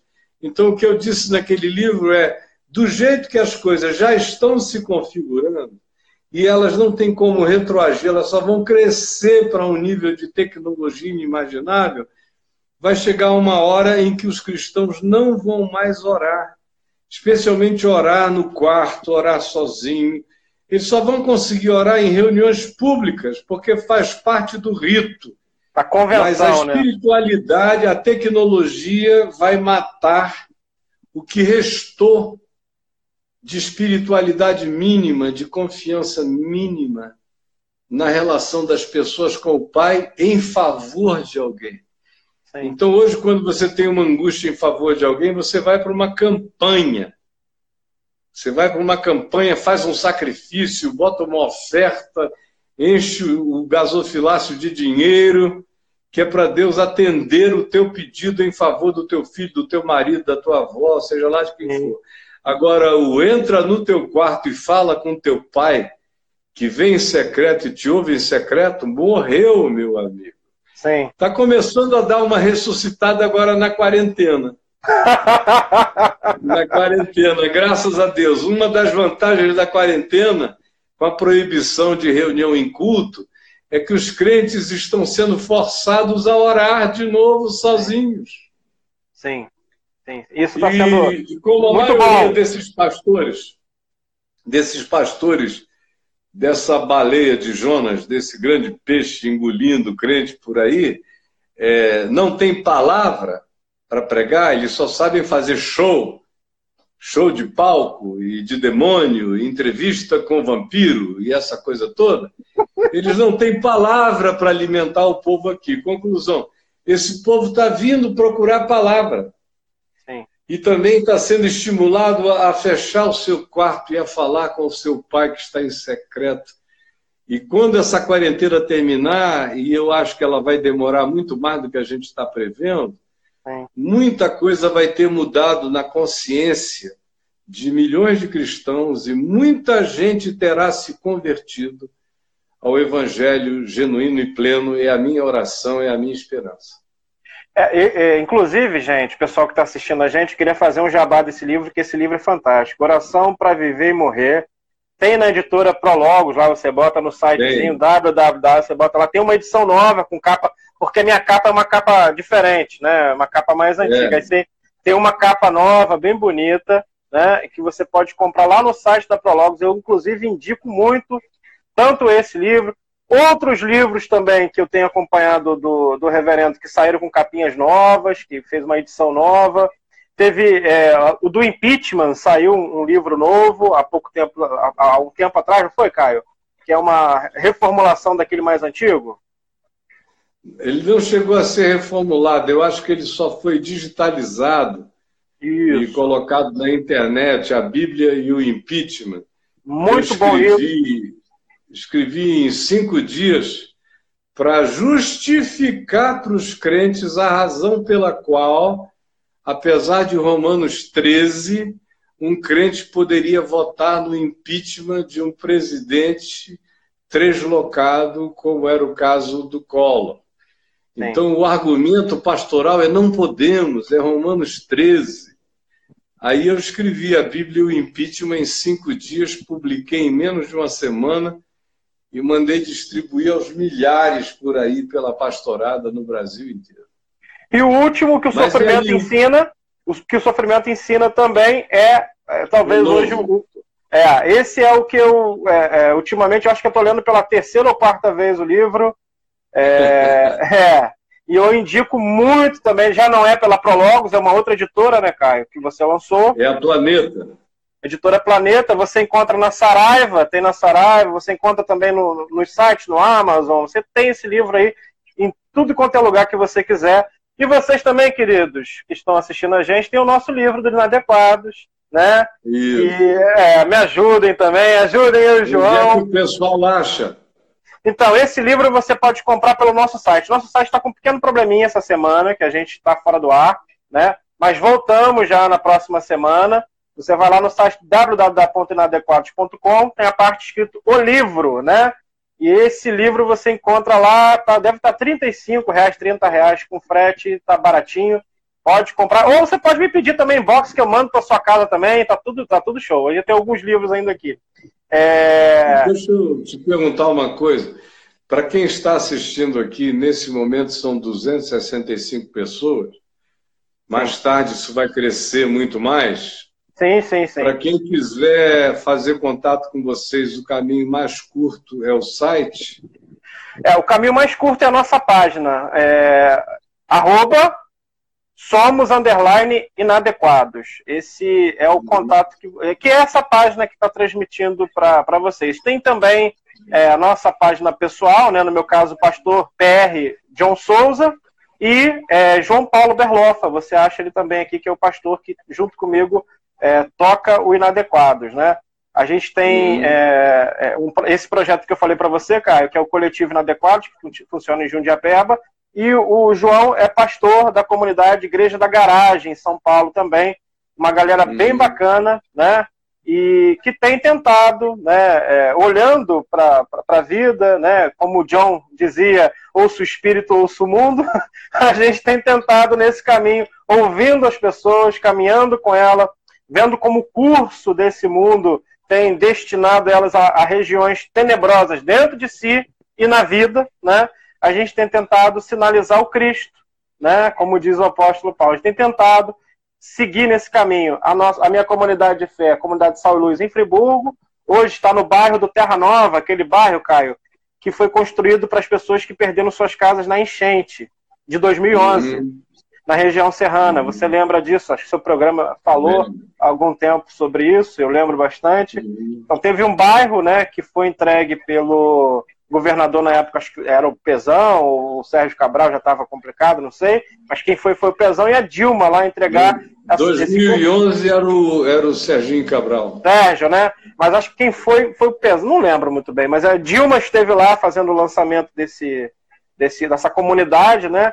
E que as comunidades que perderam suas casas, e é, tem uns fatores engraçados, né, Caio? Que comunidades com comandos de tráfico diferentes, né, foram colocados todo num lugar só. então você uhum. imagina uhum. como que ficou aquela construção social naquele lugar, né? Então a gente tem uma igrejinha uhum. lá, né, naquele bairro onde a gente é, trabalha com desenvolvimento comunitário. A gente pensa que esse evangelho, que, evangelho que nos chama nos chama para fora, para as pessoas, para conviver com elas, para amar elas profundamente. Então a gente tem projetos de é, aula de violão, acompanhamento psicológico, celebrando a recuperação que estava rolando algum tempo atrás. É, a gente tem alguns projetos que a gente é, desempenha naquele lugar acreditando que o evangelho vem chegando, rompendo esses sistemas da maldade e trazendo essas é. pessoas para perto. Né? Então, o nosso é. livro, Não Os Tire do Mundo, é um livro que a gente traz várias reflexões dentro de músicas, filmes. Tem coisa do Star Wars, tem música do Guilherme Arantes, tem um tanto de coisa que a gente extrai gotinhas do Evangelho e a gente tenta trazer uma reflexão pertinente para essa vida, para esse mundo, Caio. Então é, é um livro que é, vou mandar pelo Davi para você, Caio, porque tá vai ser um vai ser um prazer, né? Você dar uma olhadinha. É, é, a gente é feito de uma maneira muito simples, nada muito teológico, mas é algo que a gente tenta extrair uma reflexão bonita, né? É, a partir disso que a gente tem de cultura. A gente tem algumas perguntinhas aqui, Caio, antes da gente encerrar. E tem algumas perguntas para você aqui, Caio. É, eu recebi algumas. Então, é, bom, tem desde coisa muito complexa aqui para ler e coisa mais legal. Caio, que tipo de música você gosta, Caio? Tem uma pergunta aqui do José, arroba José Paulo Freitas. Que tipo de música você gosta, Caio? Olha, eu não sou um indivíduo fixado em nenhum estilo musical. Eu gosto de tudo aquilo que me agrada a alma. Eu não tenho nenhum preconceito de natureza musical. Me agradou a alma, aí eu vou, meu amigo, de Bar aos Beatles. Eu vou de Mozart a Rolling Stones. Eu vou de Beethoven a Joe Cocker. Eu vou de, de canto gregoriano a uma bela música do Caetano. Eu vou de ponta a ponta do espectro, aonde tem beleza. Por outro lado, eu não tenho nenhum compromisso com aquilo que o meu coração não acha belo, só porque foi composto por fulano, beltrano ou cicrano. De modo que o autor, quando se trata de música, é muito menos importante para mim do que o que ele produziu como conteúdo musical. Às vezes o autor, para mim, é até um cara extremamente desagradável, mas inegavelmente a música dele, quando eu fecho os olhos e só ouço a música e esqueço dele, a música tem um poder extraordinário de me arrebatar, de me ninar, de me elevar. Então, tem, tem muita gente estranha compondo muita coisa boa. Sim. Então, eu prefiro ficar com as coisas boas e ter um olhar generoso para com os estranhos que as compõem. Mas Sim. eu vou de ponta a ponta. Agora, se o meu filho Davi, que está assistindo isso aqui, tivesse a palavra, ele levantasse a mão aí, ele iria dizer que eu sou um cara é, de rock pop dos anos 70. Com certeza absoluta. É o que eu mais gosto. É do pop dos anos 70, 60. De 67, 66 para cá, estão as minhas maiores apreciações. E eu vejo e ouço as músicas do Festival de Woodstock, todas elas pelo menos uma vez por ano, às vezes mais de uma vez por ano. Que legal. Eu tenho algumas, tenho paixões vinculadas àquilo ali. E eu e minha mulher temos algumas apreciações que são superiores a tudo. Beatles, em geral, a gente vai de, de A a Z, James Taylor, Joe Cocker, uh, Michael Bolton, algumas figuras assim que estão mais nessa linha que varia entre o pop e quase um soul, é onde a gente encontra o nosso maior deleite. Mas a gente curte lá para trás, Rei Conifer, não sei o que, tudo mais, não tem preconceito, desde que o coração fique agradado. Esse Música. ano, cara, eu tive uma oportunidade muito legal de ver um bloco do Rio de Janeiro que toca é, as músicas do Beatles, dos Beatles, né? É, em, em, ritmos brasileiros, maracatu, samba, cara, que fantástico, cara. O bloco se chama Sargento que Pimenta. viagem linda, né? Cara, mas é uma coisa que eu nunca imaginei que poderia dar certo, né? Achei fantástico, uhum. bloco Sargento Pimenta. É, eu assisti, né? Estava aqui no Rio de Janeiro né, nessa data e eles fizeram um show assim, tipo, 200 mil pessoas no aterro do Flamengo. Eu não imaginava que era assim. Sargento Pimenta eu conheço. Você conhece? Conheço. Cara, é fantástico, cara. Eu nunca tinha visto, assim, é, já gosto do, dos Beatles, né? É, não sou um fã de carteirinha, até porque não, não pegou muito a minha época, né? Mas me tornei mais fã, né? porque assisti o bloco e achei fantástico a ideia do, dos ritmos brasileiros incorporado né, na, na, nas músicas dos Beatles, assim, para mim foi uma das coisas mais fantásticas que, que eu já ouvi. Gostei muito. O, o que é legal aqui na minha casa é que passou de mim para os meus filhos e da minha mulher para os filhos dela, que são nossos. Uhum. Então, todos os nossos filhos, com exceção de uma filha que não tem nenhuma apreciação pelos Beatles, todos os filhos que ela criou, que eu criei, que criamos juntos depois, são apaixonados pelos Beatles. E os nossos netos também. Então, eu acho que vai pervadindo gerações esse Sim. carinho pelos Beatles. E aqui em casa, qualquer evento da família todo sábado, alguma coisa, sempre tem alguém pedindo para tocarem alguma música dos Beatles para o vovô, para mim. Toca uma música para o vovô, toca uma música para o vovô, toca uma música para o papai, aí pá, entra algum, algum Beatle na jogada. Sim, é, e você é tem filho, filho, musical, né? O Davi muito musical, a Helena muito musical também, então uma galera é, ligada. Ciro, Ciro também, né? Ciro canta muito, sim, verdade. Ciro, também não, os, os outros são musicais, o Ciro vive de música. É. No é Teatro verdade. Municipal já há 22 anos. Eu passei por ele esses na rua e tá fortão, o Ciro, né? Tá, tá malhando. Não, tá, ele tá, tá? poderoso. Sim! Outra perguntinha aqui, Caio, que, que fizeram. É... Hoje, Caio, é, a gente está com uma safra é, de políticos muito difícil de se confiar. E a gente sabe que em algum momento você conheceu grande parte deles. Você conheceu bons políticos, Caio? Nesse período que você. Você conheceu boa gente, gente boa de Deus, nesse meio, mesmo não sendo crente, não fazendo parte dessa chapa é, é, dos evangélicos, mas gente boa? Bom, gente boa sem ser evangélica, eu conheci muitos. Sim. Muitos. Agora, gente boa no meio evangélico, sendo evangélico, eu conheci poucos. Poucos, alguns, conheço alguns, poucos. E Sim. agora, os meus grandes amigos do mundo político não são evangélicos. Eu tenho alguns amigos evangélicos com quem eu tomo um café, converso, porque eu tenho imenso apreço, carinho, são pessoas do bem mesmo. São poucos.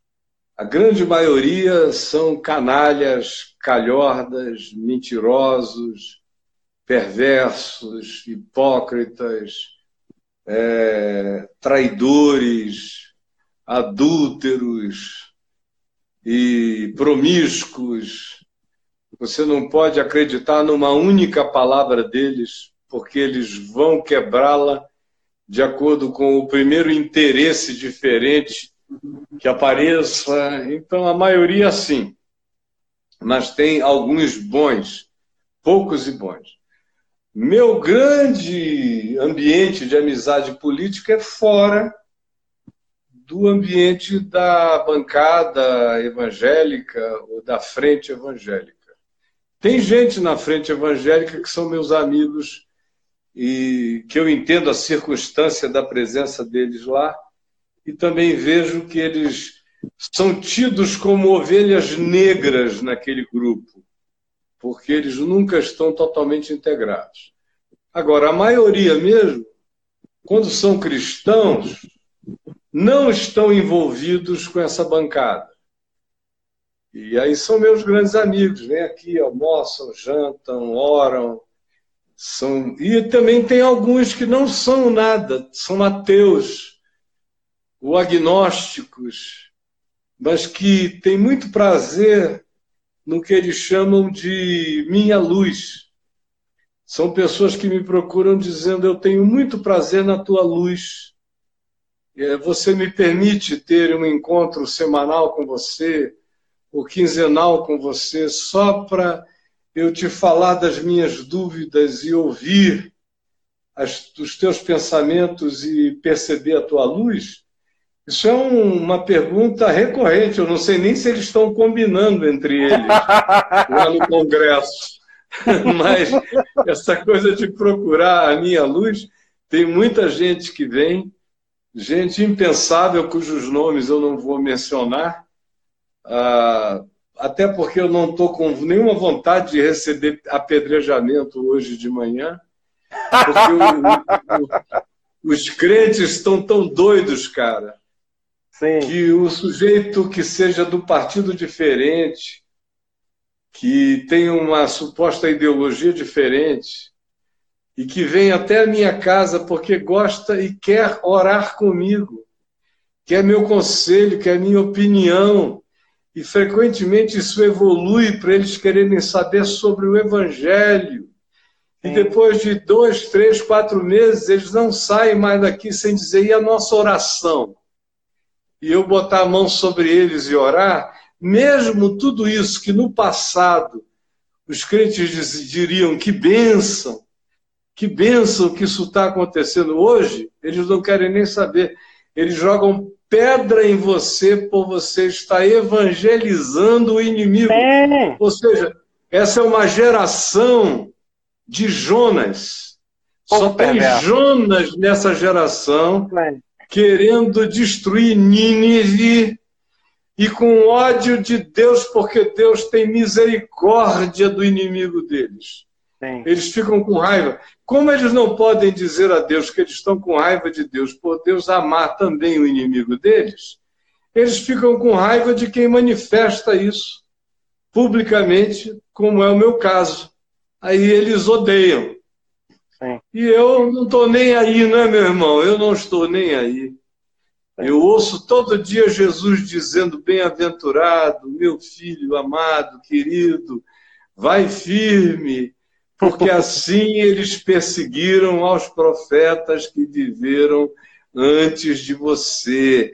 Você está na melhor companhia histórica possível. Siga em frente, fiel ao Evangelho, fiel ao meu caráter.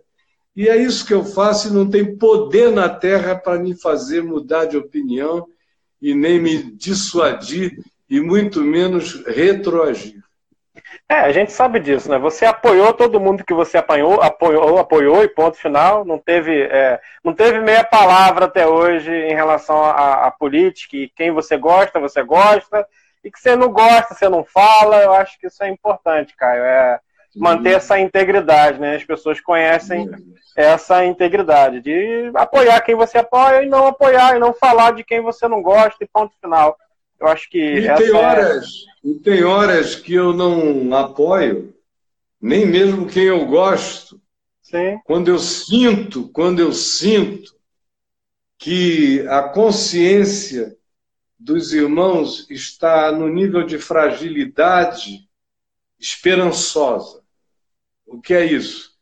É quando eu sei que os irmãos estão frágeis, frágeis, frágeis, mas eles também estão se decepcionando profundamente com os engajamentos anteriores que tiveram, e eles estão precisando que eu não fale no assunto, para eu conversar com eles exclusivamente sobre o Evangelho, porque eu não vim ao mundo para fazer nenhuma apologia política, eu não tenho Sim. nenhuma ideologia plantada Sim. dentro de mim a única ideologia é o Evangelho de Jesus. Então, eu separo os temas para poder ver se eu alcanço alguns. Na realidade, eu vou me fazendo de tudo para com todos para ver se eu alcanço alguns para a consciência desse Evangelho maravilhoso da graça de Deus. Sim. Caio, a gente é, vai se aproximando do nosso do fim, no finalzinho aqui da nossa conversa. É um prazer e um amor enorme, né? Sei que eu já acompanho há 18 anos, então é, já é um caminho que eu, que eu já fiz. Eu sempre pensei comunidade, igreja, a partir daquilo que eu vejo você falando e as coisas que eu aprendi. Então, é, distantes, mas muito próximos, porque creio que esse evangelho nos faz um. A gente tem esse tanto de inadequados aqui ouvindo a gente, tantos outros que vão nos ouvir após isso, após o talvez o YouTube ou a gente colocar no Facebook. Eu queria que você deixasse uma mensagem, Caio, uma oração, uma mensagem desse jeito que você faz tão bonito e poderoso, porque essa palavra é poder de Deus, né? Eu queria que você fizesse, é, você falasse um pouco para esses inadequados, esse pessoal que se perdeu no processo, que se entristeceu, que o coração foi quebrado, que foram esmagados, que ficaram tristes. Qual é a mensagem, Caio, de Deus para esse povo nessa manhã, né? nessa terça-feira? Qual é a mensagem de Deus? No meu coração é rogo-vos, pois, irmãos, rogo-vos, pois, irmãos, pelas misericórdias de Deus, que Ofereçais as vossas vidas, as vossas mentes, os vossos corpos, os vossos seres, os vossos processos históricos, as vossas concreções, as vossas encarnações humanas, como um sacrifício vivo, santo e agradável a Deus, que é a expressão, a única expressão de racionalidade possível quando você diz que Deus é Deus e que você crê nele. Essa é a resposta. E que se manifesteis inadequados a este século. Que sejais inadequados a este século. Que não vos conformeis com este século. Antes, renovai-vos ainda que essa renovação seja interpretada como uma inadequação, renovai-vos, transformai-vos pela renovação das vossas mentes, para que experimenteis qual seja a boa, agradável e perfeita vontade de Deus para convosco. Então, ser inadequado ao mundo foi o que Jesus disse que nós deveríamos ser. Quando ele disse que iria se cumprir em nós, odiaram-me sem motivo, como o tinham odiado. Ele disse: se vocês me amarem, se vocês me obedecerem, se vocês praticarem o meu mandamento, que é amor e acolhimento, o mundo vos odiará como odiou a mim, mas que eles odeiem vocês sem motivo. Não deem motivo. Não ofereçam o mal como justificativa.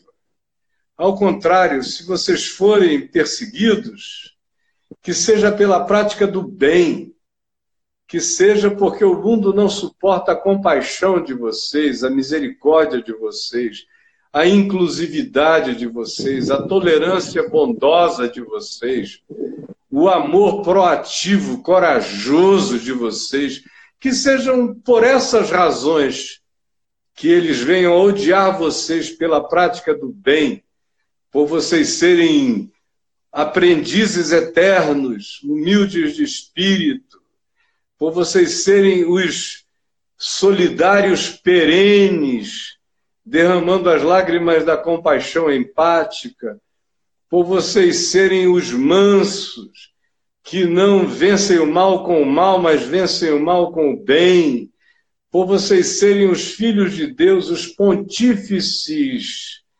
humanos, construindo pontes relacionais na direção do próximo para serem chamados de filhos de Deus, por vocês serem limpos de coração, por não entrarem na paranoia maquiavélica da construção de tramas contra o outro, imaginando a vida inteira como um trama de outros contra vocês, que vocês cresçam nessa disposição de terem mais fome e sede de justiça para o próximo do que qualquer fome e sede de justiça para vocês mesmos.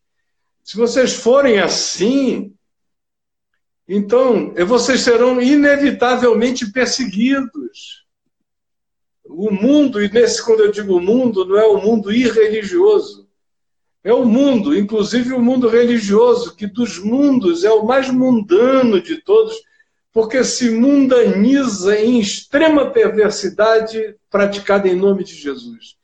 Então Jesus diz: esses mundos todos esses antagonismos, e quando Jesus falou isso, sereis perseguidos, o horizonte imediato dele era fariseu, saduceu, sinédrio, é, toda a infraestrutura religiosa de Israel. Ele não estava pensando nos romanos, nem nos bretões, nem nos bárbaros, nem nos celtas, nem nos de Cirene na África, nem nos etíopes, dos dias dele, ele estava pensando no, no ambiente imediato dos discípulos. Vocês serão perseguidos, e naquele caso, a maior parte da perseguição era religiosa contra eles.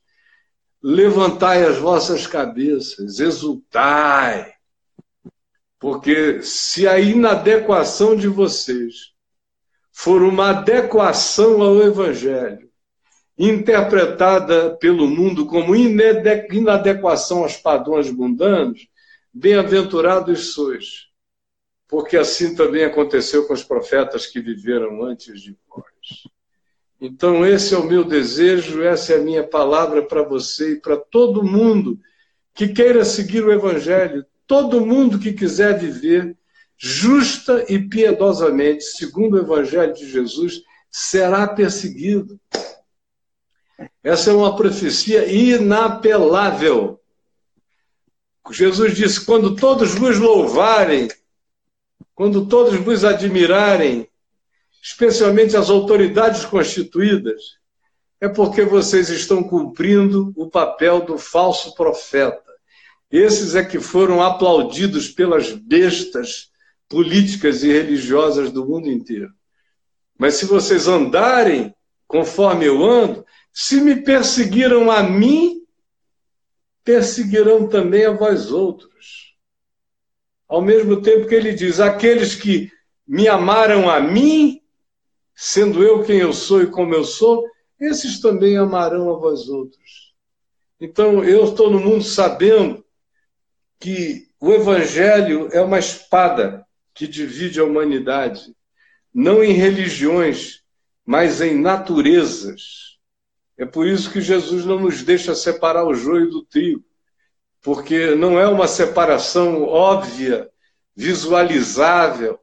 O Evangelho mete a espada dele nos segredos do coração dos homens, aonde não dá para você distinguir pela via da sociologia, nem da religião e nem dos estandartes ou dos modos que as pessoas eventualmente apresentam ao caminharem pela terra. Que Deus abençoe vocês, meu querido. É Obrigado. o meu desejo de todo o coração e Obrigado. a tudo que vocês fazem. Eu creio Obrigado. que o Marcelo Cunha vai pedir autorização para gravar, fazer download é, disso aí para não perder no, daqui a 24 horas, fazer download e disponibilizar para todo mundo, para você também. Acho no ótimo. YouTube, no Facebook e tudo mais, tá bom? Acho ótimo. É, Marcelo, tem todo o nosso aval. É, é o homem das mídias aí do Caio, né? É, é. Eu tive com ele da, na última vez que eu fui ver o senhor lá em Nova Iguaçu, tive com ele. Marcelo, é, que é, o que é nosso é seu. Caio, é, muito obrigado, obrigado porque Amém. Você sempre muito é, ocupado por tanta coisa, cansado de tantas outras. O Davi me falou que você não teve uma noite tão boa, é, mas esteve aqui conosco esse tempo. Foi mais do que um prazer novamente é, te ouvir eu queria também, como é, um dos responsáveis pelos inadequados, agradecer ao Senhor pela, pela tua vida. É, algumas pessoas têm uma visão, às vezes, distorcida dos inadequados, como se a gente fosse um movimento político. Nós somos um movimento pastoral, mas, inevitavelmente, acolhemos pessoas que sofreram dores nesse campo, nessa área, depois de um período horrível que o Caio falou. E realmente não tem como não protestar contra a condição que nós estamos hoje como gente de Deus que pensa para além de um metro à frente, né? E aí não, é, não tem a ver com a nossa posição política, tem a ver com a nossa condição de discípulo de Jesus.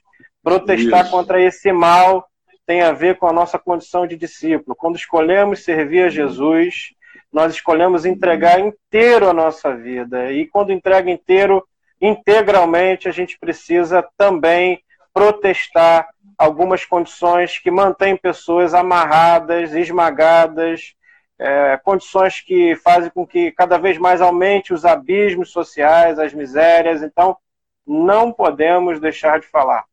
Obviamente que a gente sabe que isso aqui, o Inadequados, é um ambiente de cuidado, é um ambiente pastoral.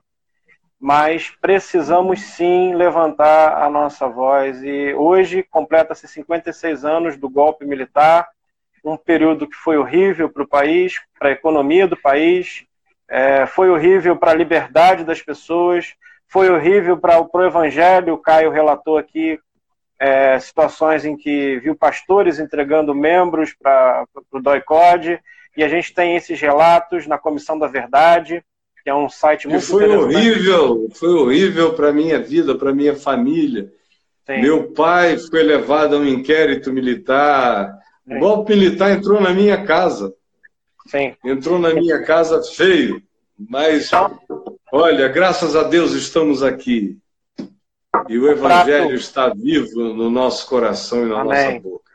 Foi um prato cheio, né? Para tanta maldade. Amém. E para hoje um homem se levantar e seus seguidores invocarem é, as cinco e por aí vai. É, é deplorável. Então, nós não podemos, como seres conscientes da vida, do que é vida, do que é humanidade, é, é não protestar nesse dia exclusivamente, 56 anos. Não podemos, né? A gente não pode se calar.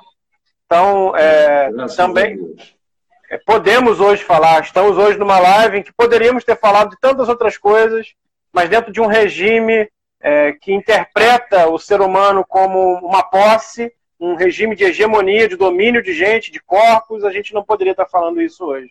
Então, é é, a gente precisa pensar nesse dia e, e, relembrar o tanto de dor que, que esse tipo de conduta totalitária, desumana, fez com tanto de gente. Então, Caio, é, também aqui agradeço a Jesus por você, por ter sido essa força para mim, né, em, em períodos. Né, também, assim como você, vindo da igreja presbiteriana, a história é essa daí.